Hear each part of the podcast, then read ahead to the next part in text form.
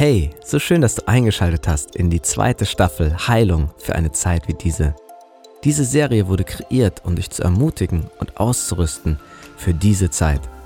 Wenn du mehr von der Taube erfahren willst, schau auf unsere Webseite dietaube.org vorbei. Viel Spaß! Liebe Freunde, herzlich willkommen in der Taube. Heute ist Andreas Hermann hier bei mir. Wir wollen heute euch einfach etwas bringen, einfach um Jesus zu verherrlichen und ähm, auch wieder ganz neu dieses Thema Heilung freizusetzen.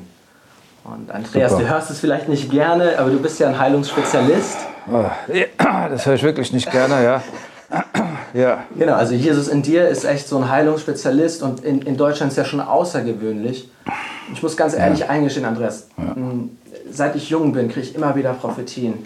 Da, da ist Heilung für dein Leben vorgesehen, da wird Heilung durch dich fließen. Und ja. bis vor, ich glaube, einem Jahr habe ich für so viele Leute gebeten, nicht einmal Nichts Heilung ist passiert. Ja. ja, da hat Gott jetzt was freigesetzt, war ich total dankbar für, weil ich so, wow, Gott, das ist real. Ähm, auch wenn ich es schon ganz viel bei anderen gesehen habe, aber ja. es ist durch mich geflossen. Und da wollte ich dich fragen, hm, wie setzt man das noch mehr frei und wo war vielleicht auch bei dir der Durchbruch da?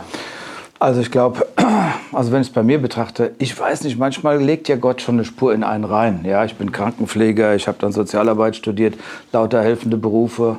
Das spielt alles sicherlich eine Rolle mit, vielleicht mit, mit der Bestimmung.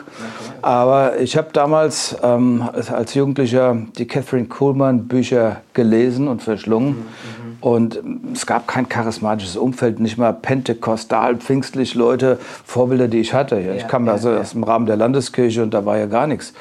Und, ähm, aber ich war so on fire damit und dass ich einfach angefangen habe, es auszuprobieren. Und habe dann für meine Mutter gebetet. Die Migräne hatte. Ich glaube, sie war eine der ersten, die, die geheilt wurde. Mhm, und dann, hab ich, dann haben wir in WGs gelebt, damals in den 80er Jahren und dann mhm. äh, rumexperimentiert. Ich bin einfach immer an dem Thema dran geblieben. Okay. Weil ich glaube, die Erfahrung, die du gemacht hast, ist ganz normal. Ich glaube, der Heilungsdienst der entwickelt sich erst, wenn wir dranbleiben. Ja? Der Heilungsdienst ist wie ein Pferd und das Pferd wirft dich ab.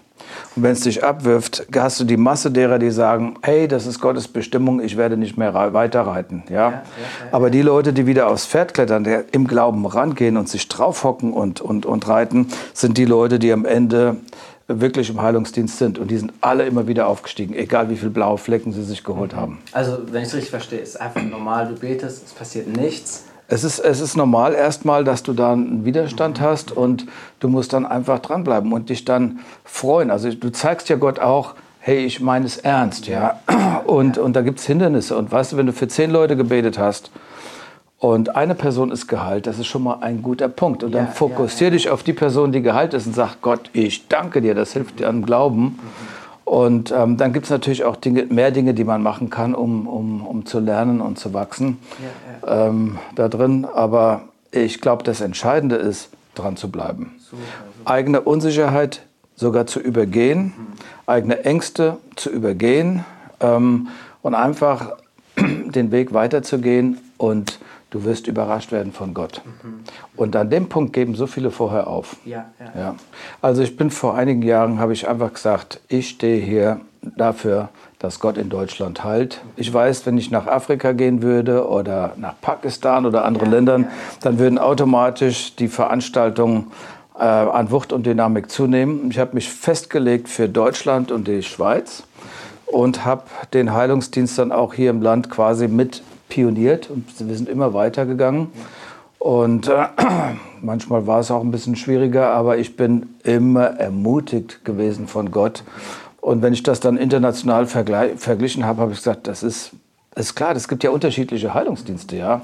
Wenn du dann von Reinhard Bonke hörst, das ist eigentlich ein Evangelist mit mitfolgenden Zeichen, aber was wir machen ist der Heilungsdienst. Wir beten für eine Person nach der anderen und das ist nochmal was anderes wie eine große Crusade und der Heilige Geist kommt rein, fünf Minuten und das ganze Team betet und dann wupp, ist es auf einmal wieder weg. Ja. Mhm. So Rainer Bonke hast du gerade angesprochen. Ja.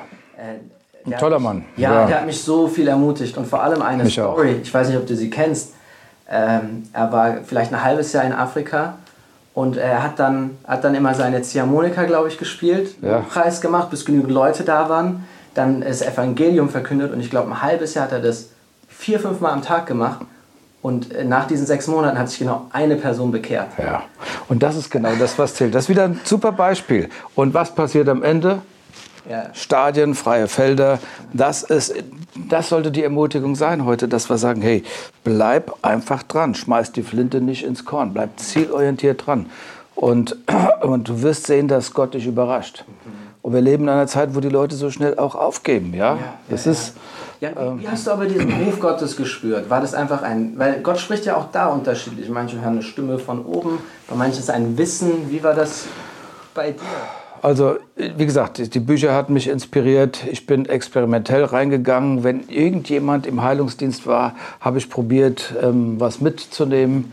Ich habe dann sehr viel gelernt bei einigen Leuten über Befreiung. Ich habe dann war damals dann sehr viel auch in innerer Heilung drin. Aber dann habe ich Zeichen und Wunder gesucht und dann gab es den Wimber-Kongress in Deutschland. Und obwohl ich da nur ein paar Stunden in diesem ganzen Ding drin war, habe ich sehr, sehr viel mitgenommen und auch sofort ähm, dann schon umgesetzt. Also, also ich war immer angedockt an die Generation davor, wenn ich das so richtig verstehe. Ja, also sagen wir mal John Wimber. es gab ja nichts hier in Deutschland. Also ich persönlich kam ja aus dem mehr evangelikalen äh, Bereich und dann wirst du so langsam charismatisch und dann waren erstmal die ersten Pfingstler, da habe ich dann gelesen, die Helden die Heilung ähm, in ihrem Portfolio hatten. Das fand ich ganz ganz interessant. Ähm, und da machst du schon so eine innere Odyssee durch. Ähm, das, das, das Basisding war einfach dranbleiben und ähm, weiter experimentieren und dann einfach beobachten. Und irgendwann gab es dann auch mal einen Kongress, wo der Benny hin war und dann habe ich den auch mal live erlebt. Und dann guckt man halt äh, sich die Dienste an und man geht auch durch eine persönliche Entwicklung auch ähm, stilistisch von dem, wie man dann so eine Veranstaltung dann eben macht. Okay, also du hast da schon noch geguckt, wir machen das andere. Auf jeden Fall. Und einfach, wo du dann gesehen hast, wow, da, da ist echt der Geist Gottes drauf oder da sind tatsächlich ja. Resultate, äh, mach mal so. Ja. Wir haben vorhin geredet über Leiterschaftsentwicklung, ja, ja. als wir da noch äh, zusammensaßen. Ähm, das ist ein Thema, das mich auch total beschäftigt. Wie führst du oder führst du die nächste Generation überhaupt so in diese Heilungssalbung rein? Und wenn ja, wie? Also was sind so die Schritte, die du mit denen gehst? Also zunächst mal, ich schaue, dass die Leute selber einen richtigen Hunger haben, weil ich weiß, wenn jemand hungrig ist, wenn jemand angetrieben ist von dieser positiven Unzufriedenheit, mhm. dann wird die Person weitergehen und dann wird es auch was, was geben. Und ich bin an einigen dran. Ich habe, es sind viele Leute in Heilungsdienst gekommen über die Jahre, ja.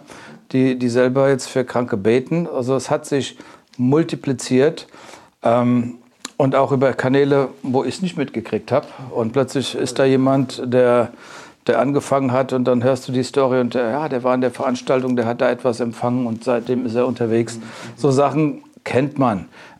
Bei unseren Jungs, also es gibt jetzt zurzeit zwei Personen, wo ich wo ich sehe, okay, die werden einen Heilungsdienst haben. Es gibt einen anderen in der Gemeinde, der reist schon unterwegs, ist in Gemeinden. Ähm, also das, das läuft. Es gibt eben verschiedene Ebenen, wo wir unterwegs sind. Und einige werden sich richtig drauf fokussieren und gehen. Und, und andere haben da eher innere ähm, Schwellenängste. Das war eigentlich deine zweite Frage. Was machst du mit dieser Spannung? Hey, wir leben in einem naturwissenschaftlich orientierten Deutschland und es gibt so viel, was dich ausbremst und da gibt es so viele Grenzen, an die man glaubt. Und wenn, wenn du an Grenzen glaubst, dann stößt du mit deinem Glauben genau an die Grenzen. Ja, und ja. das ist eigentlich die okay, Katastrophe. Also das hast du immer wieder erfahren, diese Grenzen einfach weg, wegzuschieben. Du musst sie wegschieben, ja. du musst sie wegschieben und, äh, du, und einfach mit dem Herrn auch allein sein, in, in ihm stark sein, weil sonst schaust du auf die Umstände. Und wenn du umstandsorientiert bist, kommst du nicht gerade weiter mit Zeichen und Wundern, sondern du musst wirklich aus der Dimension der Gottesgröße, meditieren über ja. die Größe Gottes und aus dem heraus dann da reingehen.